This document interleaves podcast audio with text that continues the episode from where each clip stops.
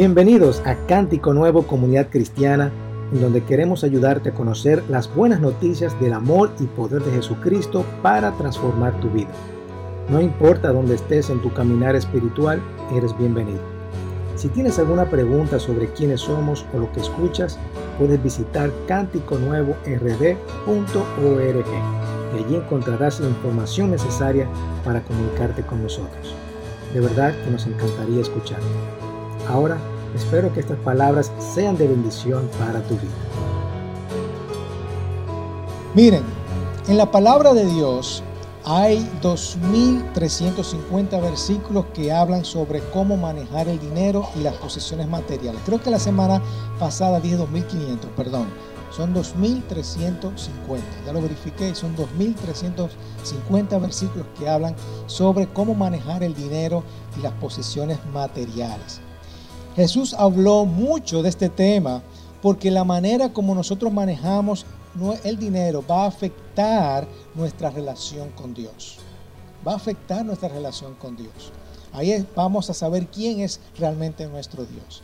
Y compite con Dios por su primer lugar. El dinero va a competir con el Señor, quien ocupa el primer lugar.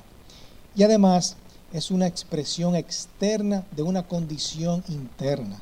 Ahí es, tú sabes muchas veces, como tú manejas tu dinero, es como tú sabes cómo realmente tú eres en el interior. O tú puedes decirme a esa persona es tacaña, ¿verdad?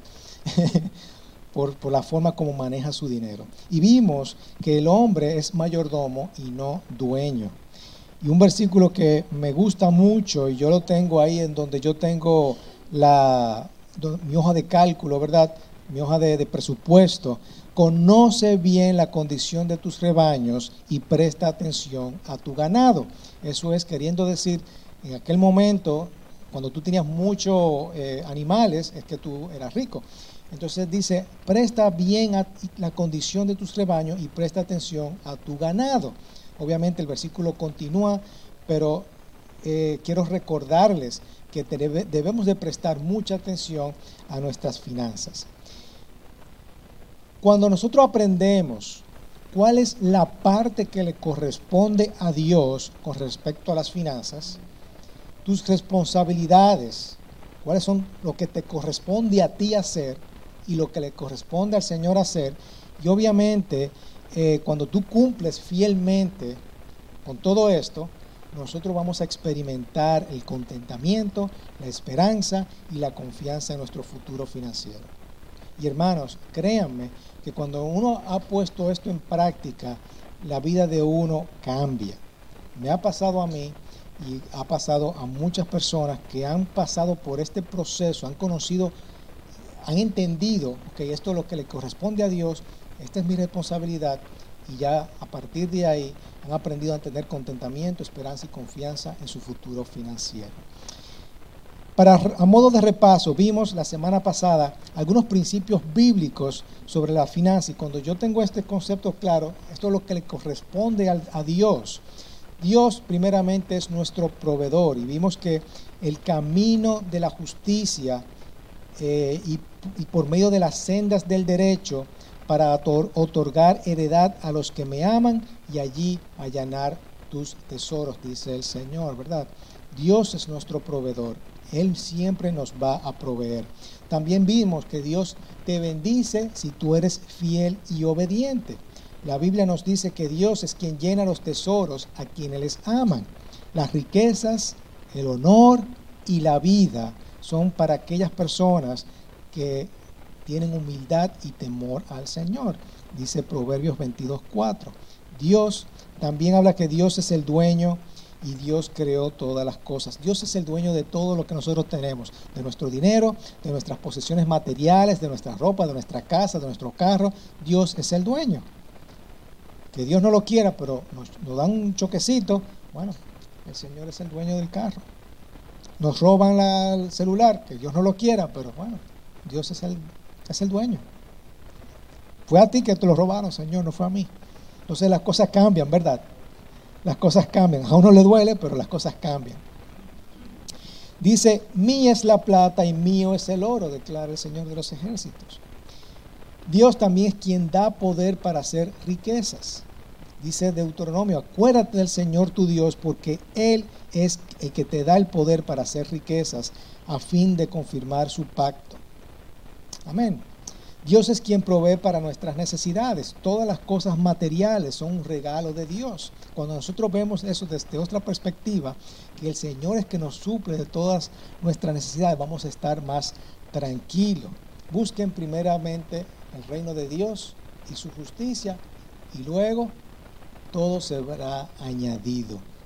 Y finalmente Dios es quien está en control de todas las cosas. A veces creemos que no, la esposa es que está en control de la casa, no, no, es el marido que está en control de la casa, no, Dios es el que tiene el control de todo. Decía Job, desnudo salí del vientre de mi madre y desnudo volveré allá. El Señor dio y el Señor quitó. Dios es que tiene el control de todo. Amén. Luego vimos lo que es la mayordomía, el concepto de la mayordomía. Y como buenos mayordomos tenemos que honrar a Dios y finalmente dar cuenta a Dios de nuestra administración, de cómo nosotros administramos nuestro dinero. Dios nos quiere prosperar. Dios quiere prosperarnos, pero tenemos que hacer su voluntad y ser obedientes a lo que dice su palabra. Y es lo que yo decía, cuando nosotros hacemos caso a estos conceptos financieros que están en la palabra de Dios, a estos 2.350 versículos, las cosas nos van a ir muchísimo mejor. Y la mayordomía eh, no es más que lo que hace una persona para administrar los bienes de otro. Eso es lo que es la mayordomía. Tú me prestas algo y yo lo cuido. Eso es lo que es la mayordomía. Y describe lo que esta responsabilidad delegada que puede tratarse de descuidar eh, hasta un niño, ¿verdad? Esas personas eh, que están allá atrás están siendo mayordomos de nuestros hijos, están cuidando a nuestros hijos y tienen la responsabilidad de cuidarlo bien. Y también obviamente los bienes materiales. Eso es lo que es la mayordomía. Vimos entonces que la mayordomía se habla en la Biblia. Y le acabo de decir que es importante y Jesús habló mucho sobre la mayordomía porque la manera como nosotros manejamos el dinero es, va, a ser, va a tener una directa relación con Dios y va a competir con Dios por el primer lugar. Y eso lo vemos y eso tenemos que tener mucho cuidado porque eh, siempre la forma como nosotros gastamos el dinero o como nosotros queremos ganar el dinero va a competir con Dios. A veces queremos tener, eh, ser más sabios, ¿verdad? Y ganar el dinero de una forma injusta o desleal. Y eso va a competir con Dios, porque Dios te dice, hey, eso no se hace. ¿Ok? Y obviamente también, como dije anteriormente, es una expresión externa de una condición externa. Ahí conocemos mucho el corazón de las personas, de, de la forma como nosotros utilizamos el dinero. También es un asunto espiritual. Nadie puede servir a dos señores, dice la palabra. La manera como tratamos los asuntos de dinero en nuestra vida revela frecuentemente quién es nuestro Dios. Ahí es donde sabemos quién realmente es tu Dios. También es un asunto de adoración. La manera como nosotros administramos el dinero influye en nuestra forma de comunicarnos con el Señor. Es un asunto también de liderazgo. Por tanto, si tú has sido fiel en lo poco, el Señor te va a poner en lo mucho. Si tú sabes administrar muy bien lo poco que el Señor te ha dado, Él te va a dar más. ¿Ok? Y también es un asunto de integridad. La forma en que nosotros tomamos decisiones económicas va a revelar principios y valores que han sido abrazados y que marcan la vida de una persona. Ahí es donde nosotros sabemos cómo influye eh, la integridad de las personas y cómo nosotros nos comportamos dentro de la sociedad y cómo nosotros somos personas íntegras. Íntegras es entero, ¿verdad? algo que no se rompe, algo que es entero. Y todo esto es lo que tiene que ver con la mayordomía. Ahora, ¿qué clase de mayordomo espera que seamos? Nosotros vimos esto también a, modo de aplicación, pero hoy lo vamos a desglosar un poquito más. Hablamos acerca de recibir, acerca de administrar sabiamente eso que nosotros recibimos y dar. Cuando nosotros incorporamos todos estos aspectos, nosotros estamos haciendo una buena mayordomía. Ok, somos responsables y fieles delante de Dios. Así que vamos a ver primeramente recibir. Recibir. Nosotros cómo recibimos el dinero o los materiales, ¿verdad? Todo lo que nosotros tenemos. A través, solo vimos la semana pasada, a través del trabajo honesto, a través del ingenio creativo, a través de la oración. A través de un trabajo honesto, a tales personas les ordeno que, y le exhortamos en el Señor Jesucristo que trabajen tranquilamente, coman su propio pan. En otras palabras, quien no trabaje, que no coma. Punto. A través del ingenio creativo, el Señor nos llena de, sabiduría, de inteligencia y conocimiento para toda clase de trabajo, dice Éxodo 31.3. Amén. Y a través de la oración, con, mediante la oración y la súplica, pidamos al Señor, demos conocer todas las peticiones delante de Dios. Amén. Ahora bien, yo quiero enfocarme un poquito en lo que tiene que ver con el trabajo. El trabajo honesto. Lo primero que hizo Dios fue ponerlo a trabajar con Adán. Lo primero que hizo Dios con Adán fue ponerlo a trabajar. De una vez, vamos a trabajar. De hecho, Dios trabajó por seis días. Por seis días trabajó el Señor y el sexto día, el séptimo día, descansó. Y por cierto, el descanso es un asunto de fe. Es un asunto de fe. Tenemos que buscar ese momento para descansar, pero requiere fe. A través del trabajo honrado, Pablo reprendió a las personas que no querían trabajar, como acabamos de leer. Quien no trabaje, que no coma. Ok. Y todo esto habla de integridad de dar generosamente, de llevar presupuesto correctamente, de evitar deudas, de confiar en Dios. Todo esto involucra un trabajo honesto. Pero así también, como yo gano el dinero con un trabajo honesto, también tengo que tener cuidado con el trabajo o el dinero, o eh, sí, el dinero mal habido, ¿verdad? La deshonestidad, la falta de, de puntualidad en el trabajo, por ejemplo. cuando yo llego tarde al trabajo, cuando yo no hago el trabajo que debo de, hacer o lo hago a medias, eh, falsear, como dicen por ahí, la balanza para, que, para yo ganarle, rebajarle la calidad a un producto, todo esto es falta de integridad y todo esto es deshonestidad. Eso es un dinero mal habido. El tráfico de drogas, por supuesto, los sobornos, no devolver lo prestado.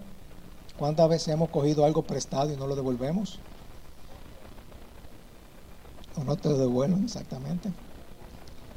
No, no pagar a tiempo las cuentas. Cualquier cosa que se gane ilegalmente. Todo esto es un dinero mal habido. ¿Ok? Dice Proverbios 3:32, porque el hombre perverso es abominación para el Señor, pero él, es amigo íntimo de los rectos.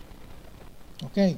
Eso, el, trabajo deshonesto nos aleja de Dios, definitivamente, nos aleja de Dios. Él no quiere nada que ver con el hombre perverso. Eso es abominación para él. Que tenemos que ser rectos e íntegros delante de él. También habla que va a ser una bendición para la familia cuando nosotros somos justos. Los justos caminan con integridad. Benditos son los hijos que siguen sus pasos. Ok, tenemos que ser íntegros delante de Dios. También habla, en el caso, en la casa del justo hay mucha riqueza, pero en las ganancias del impío hay turbación. Queremos ganar el dinero de manera honesta y justa, ¿verdad? También habla del desenfreno. La inmoralidad nos puede hundir financieramente. ¿Sabían eso? Dice, por una prostituta puedes perder la comida, pero por la mujer de otro puedes perder la vida.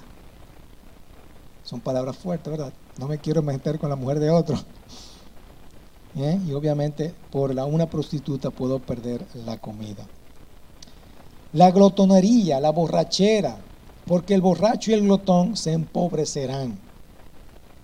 El borracho, claro, quiere comprar bebidas, gastar el dinero en bebidas, ¿cierto? y eso no va a llevar a la pobreza. y la vagancia se vestirá de harapos. ¿Eh? La borrachera nos va a llevar a la pobreza y todos los vicios, yo diría también que nos llevan a la pobreza. Proverbios 21, 17, el que ama el placer será. El que ama el placer será pobre. Quien solo piensa en fiestas, en perfumes y en borracheras, se quedará en la pobreza y jamás llega a ser rico. Todo lo que tiene que ver con el placer. Comprar placer y placer, el carro de lujo, el carro de último año, el carro de que sé o qué, eh, o el último aparato, todo eso, todos esos lujos pueden llevar a la pobreza. ¿Que eso es malo? No, no es malo, siempre y cuando tú tengas con qué pagarlo, ¿verdad que sí? Todo lo importante es que estamos llamados a vivir en contentamiento. Estamos llamados a vivir en contentamiento. Además del desenfreno está también la pereza. Dice Proverbios 6, dice, ve, mira la hormiga, perezoso, observa sus caminos y sé sabio, lo cual sin tener jefe, ni oficial ni señor, prepara en el verano su alimento y recoge en la cosecha su sustento. ¿Hasta cuándo? ¿Hasta cuándo, perezoso, estarás acostado? ¿Cuándo te levantarás de tu sueño? Un poco de dormir, un poco de dormitar, un poco de cruzar las manos para descansar. ¿Y vendrá qué? Tu pobreza como vagabundo y tu necesidad como un hombre armado. Es decir, la, la pereza te lleva también a la pobreza. Y el apóstol Pablo reprendió a los que no quieren trabajar. Vuelvo y repito, quien no trabaje, que no coma. Ok. Y leímos también Proverbios 23, 21 que dice que el borracho y el glotón se van a empobrecer y la vagancia se vestirá de harapos. Amén. Así que es importante que nosotros tengamos pendiente que una forma honesta de ganarse el dinero. Siempre tiene que ser a través de un trabajo honesto, ¿verdad? A través de la inteligencia creativa que el Señor nos da, ponerlo a funcionar, a trabajar y obviamente a través de la oración. Luego viene con ese dinero que nosotros hemos recibido, cómo nosotros lo administramos sabiamente. Hemos hablado, pues, habíamos hablado que tenemos que aprender a manejar montos pequeños y Dios nos confiará montos mayores, como le dije, ¿verdad? El que es fiel en lo poco, también será fiel en lo mucho o nos va a proveer de mucho. También debemos de resistir a la tentación de, de, hacer compras innecesarias, ¿verdad? Malo, malo, dice el comprador, pero cuando se marcha, entonces se jacta. ¿A ustedes alguna vez han hecho una compra y luego salen diciendo, bueno, tú sabes, no es que yo lo necesitaba, pero yo lo compré porque con eso yo voy a poder hacer esto y yo voy a poder hacer aquel, aquel otro, pero realmente, realmente tú no lo necesitabas, pero tú lo compraste y comienzas a jactarte y, y a justificar tu compra, ¿verdad? Eso es precisamente lo que estamos hablando. Debemos de aprender a hacer buenas compras. Dice la palabra que nosotros tenemos que evaluar un campo y luego comprarlo. Debemos de evaluar aquellas compras que tenemos que hacer. Y me gusta cuando Jesús Cristo dice en Lucas, porque ¿quién de ustedes deseando edificar una torre no se sienta primero y calcula el costo para ver si tiene suficiente para terminarla? Nos hemos metido en líos y nosotros saber si lo podemos pagar o no en pocas palabras, ¿verdad? No sea que cuando haya echado los cimientos y no pueda terminar, todos los que lo vean comiencen a burlarse de él, diciendo, este hombre comenzó a edificar y no pudo terminar. ¿Cuántas veces hemos comenzado algo sin poderlo terminar? Porque no nos tomamos el tiempo de nosotros poder evaluar. ¿Ok? Tenemos que hacer buenas compras y pagar tiempo las deudas y las cuentas. No digas a tu prójimo, ve, vuelve y mañana te lo daré. A, los dominicanos les encanta hacer eso. Teniendo los cuartos ahí, pero no, ve mañana, ve mañana. Eso no debemos de hacerlo según la palabra. Así que todo esto es parte de una buena administración. Pero yo quiero enfocarme en las deudas. ¿Cuántos nosotros tenemos deudas? ¿Eh? Tenemos deuda. Deuda es una condición en la cual una persona está atada a otra. Está obligada a devolver el dinero que debe. Es permitir que otra persona tenga algo tuyo, ya sea otra persona o un banco, ¿verdad? Pero meterse en deuda te esclaviza de esa persona. Así como el rico gobierna al pobre, el que pide prestado es qué? Un sirviente, un esclavo, dicen otras versiones. ¿Quién quiere ser esclavo de otra persona? Nadie. Y cada vez que tomamos prestado, nos hacemos esclavo o sirviente de esa persona. Y Pablo lo dice muy claro. No deban nada a nadie. No deban nada a nadie.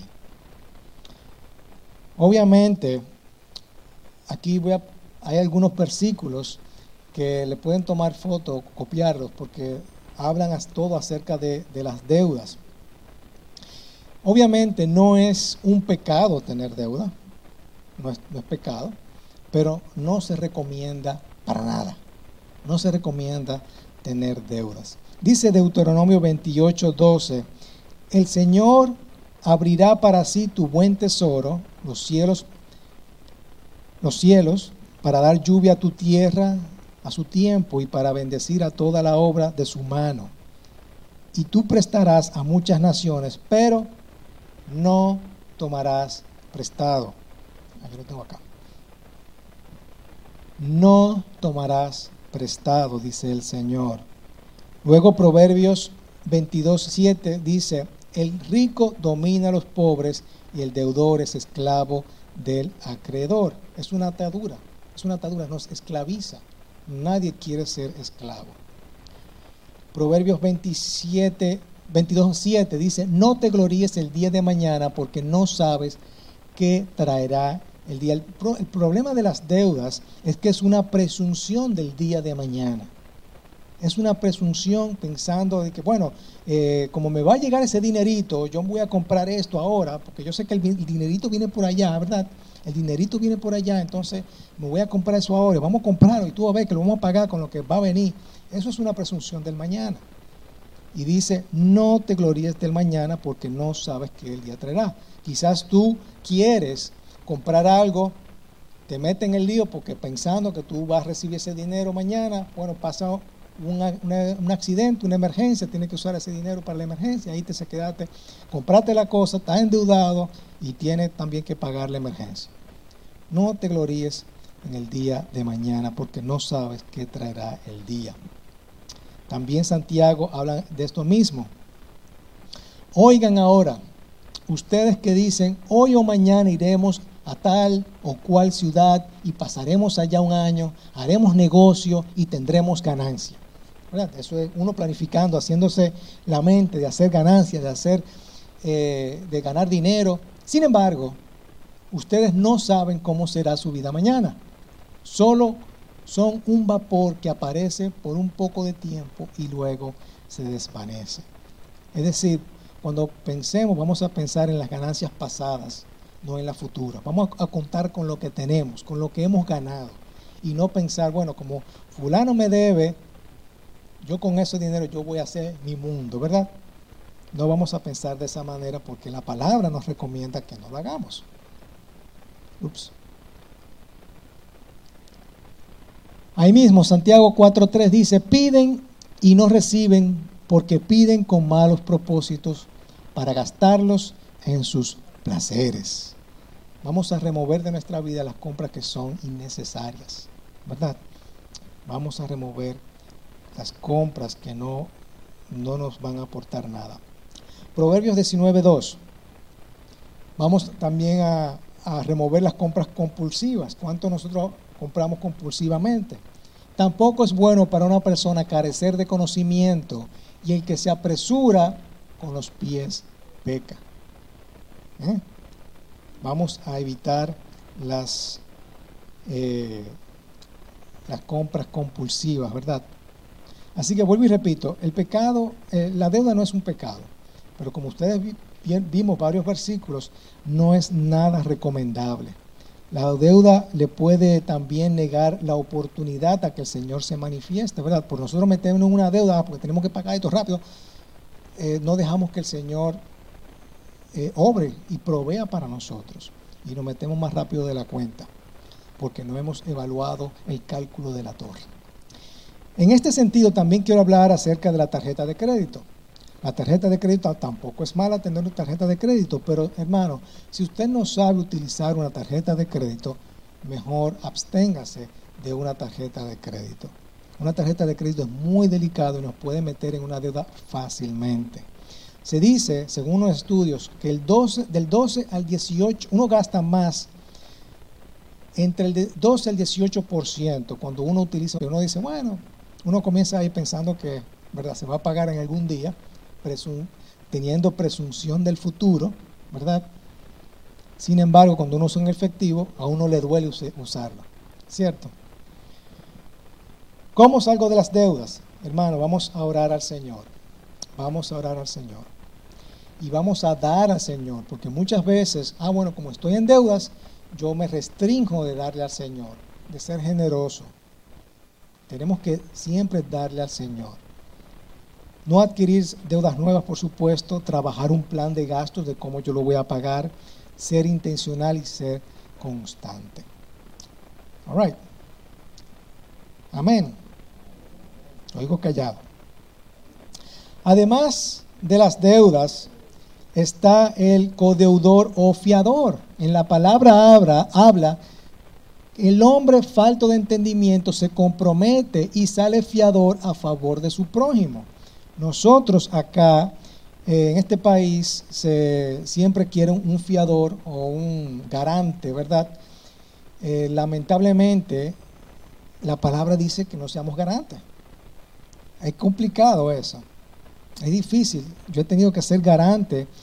Eh, gracias a Dios no me ha ido mal, pero una vez fui garante de una persona y quedó mal.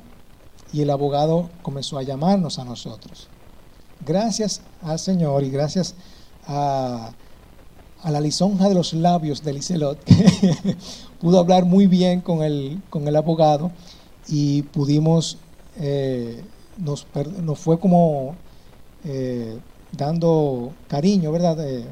prórroga. Y, gracias a Dios la otra persona pudo eh, pagar sus deudas, pero imagínense, yo hubiera tenido que pagar la deuda de otra persona.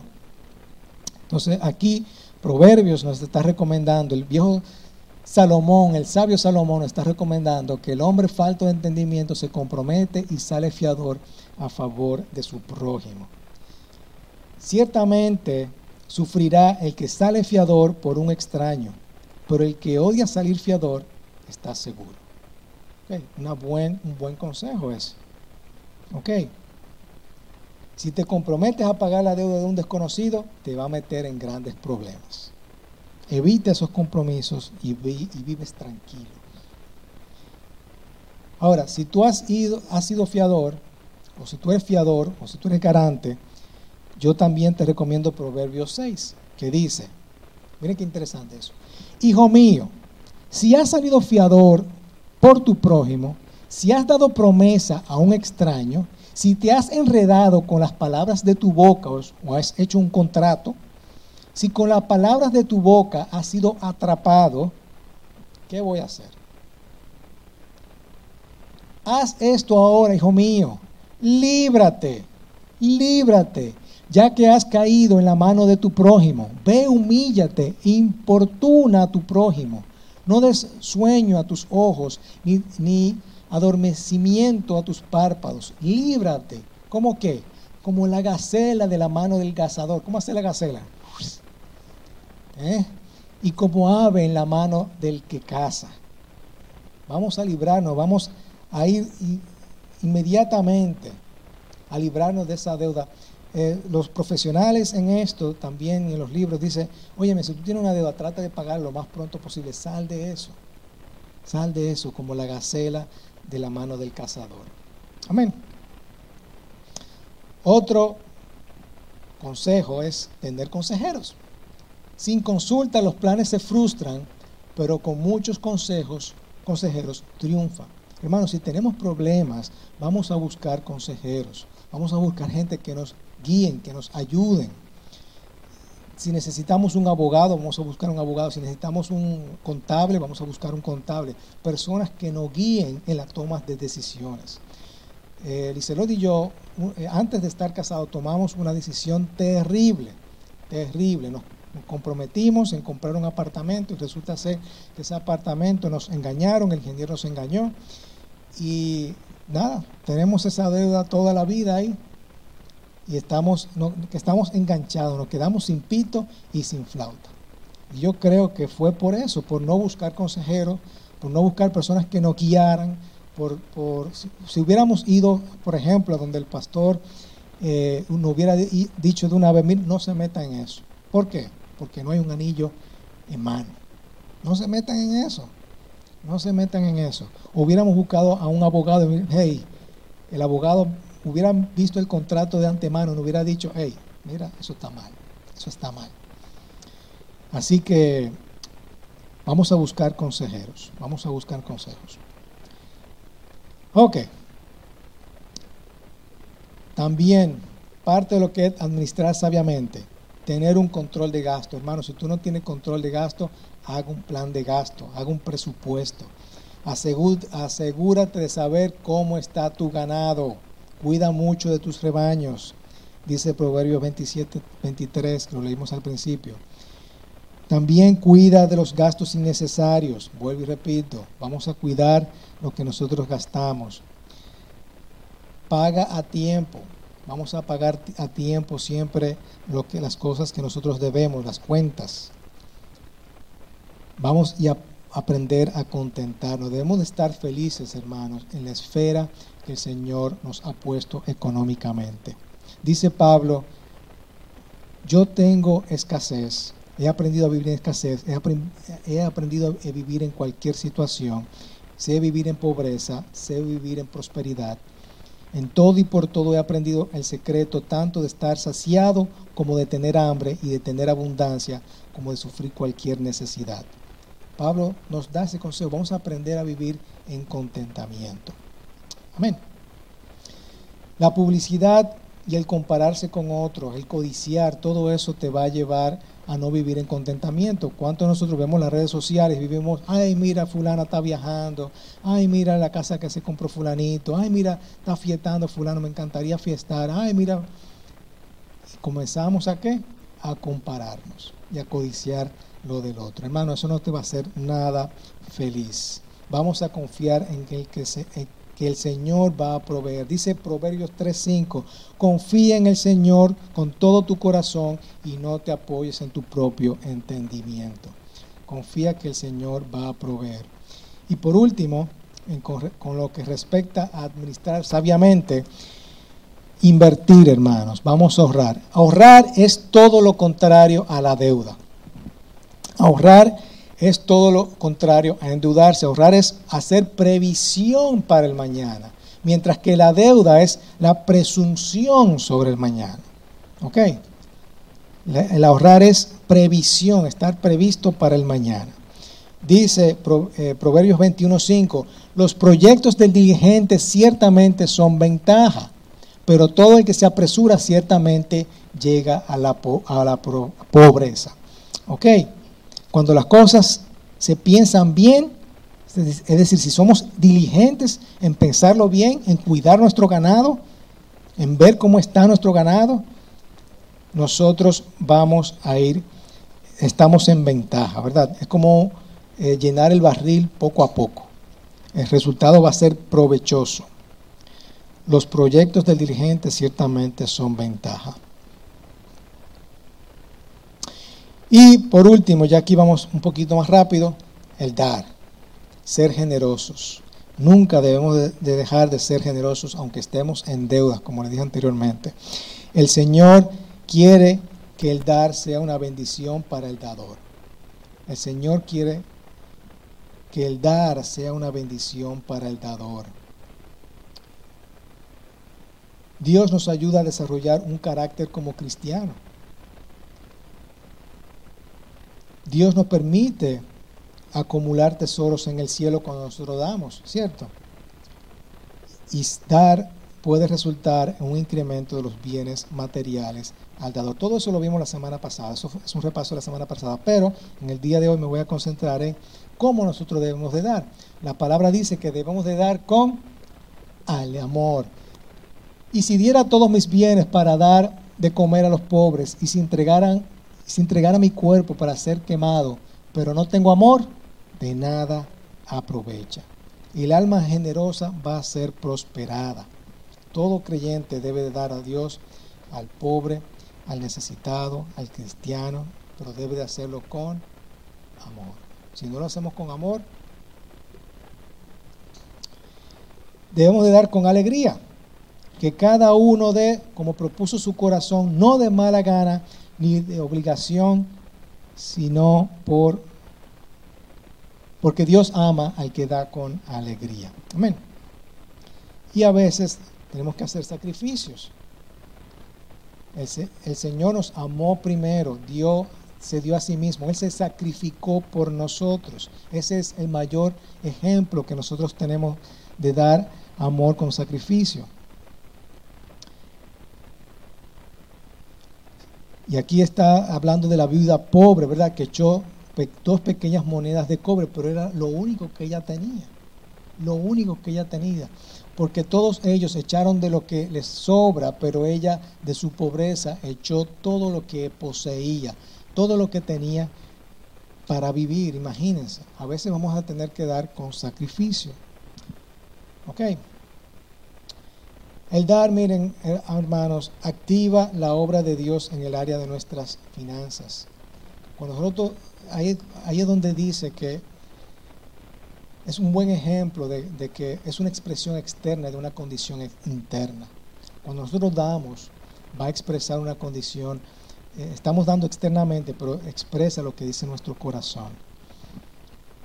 Y damos a Dios, por supuesto, damos a los pobres y damos a los cristianos según la palabra de Dios. Y todo esto va a incrementar nuestro amor. Amén. Hermanos, cuando vamos, cuando aprendemos toda esta parte de lo que le corresponde a Dios, la responsabilidad que nosotros tenemos según lo que nosotros hemos visto, todo esto va a tener un buen contentamiento eh, para nosotros financieramente, va a, ser, va a tener esperanza y va a tener la confianza de nosotros en todo lo que tiene que ver con nuestras finanzas. Yo espero que hayan podido tomar apuntes, ¿verdad? Fue un poquito rápido, eh, pero muy práctico, ¿verdad? Muy práctico. Y yo sé que muchos de nosotros, eh, yo espero que no sea el único, ¿verdad? Pero a nosotros nos hace falta eh, mejorar en muchas de estas áreas. Aplicar estos principios financieros es una travesía y va a llevar mucho tiempo. Y es fácil desconectarse cuando uno descubre que, que sus finanzas no están eh, completamente bajo el control, ¿cierto? Cuando tú sabes que todo es... Hay una ansiedad que se produce cuando no estamos en control de las finanzas y a veces frustra esta incapacidad para resolverlo porque queremos hacerlo rápidamente, queremos que todo se resuelva ya, ¿cierto? Pero vamos a recordar que el Señor es fiel, que el Señor es fiel y si somos fieles en lo poco, se nos va a dar más en las pequeñas cosas. La practica la integridad en el trabajo, en tu casa, en todo el lugar donde estés, la honestidad, hasta los pequeños detalles. ¿verdad? Todo eso es ser fiel en lo poco. Y tú vas a ver cómo el Señor te va a recompensar. Vamos a comenzar a recibir de la manera correcta, siendo honesto. Vamos a comenzar a administrar sabiamente lo que el Señor ha puesto en nuestras manos. Y vamos a comenzar a dar a dar, aunque estés muy apretado, nunca dejes de dar, hermano. Amén. Amén. Para esta semana hay otro devocional que se llama Reorganizando nuestras finanzas familiares. Ya yo lo revisé, son cinco días y va a, abarcar estos conceptos, así que si lo pueden hacer conmigo, eh, les invito para que puedan participar de este devocional. Amén. Padre, te damos gracias, gracias Señor por, tú eres, primeramente porque tú eres nuestro proveedor y tú estás en control. de que, de las cosas que nosotros tenemos, Señor. Tú suples por nuestras necesidades. Y así lo creemos, Padre Santo. Pero así como tú eres nuestro proveedor, tú también nos llamas a ser administradores fieles y administrar sabiamente todas las posesiones que nosotros tenemos, Señor. Padre, nosotros te pedimos que nos ayude a ser buenos mayordomos de todo, de todo, Señor. Ayúdanos, Señor, a, buscar el dinero eh, de una forma honesta y ayúdanos a, proveernos, Señor, de, y, suplir las necesidades que tenemos. Y te pido también, Padre, por aquellas personas que, tienen deudas, que tenemos deudas, que poder, poder saldarlo y salir de eso como gacela, como la gacela se escapa del, cazador, Señor. Ayúdanos a, poder eh, ser intencional en estos asuntos, en todos estos principios, aplicarlos en nuestras vidas a ser generosos, a cumplir todo con honestidad, con integridad en nuestros trabajos, en el lugar donde nosotros nos movemos, a ser honrados, Señor. En el nombre poderoso de Cristo Jesús. Amén, amén.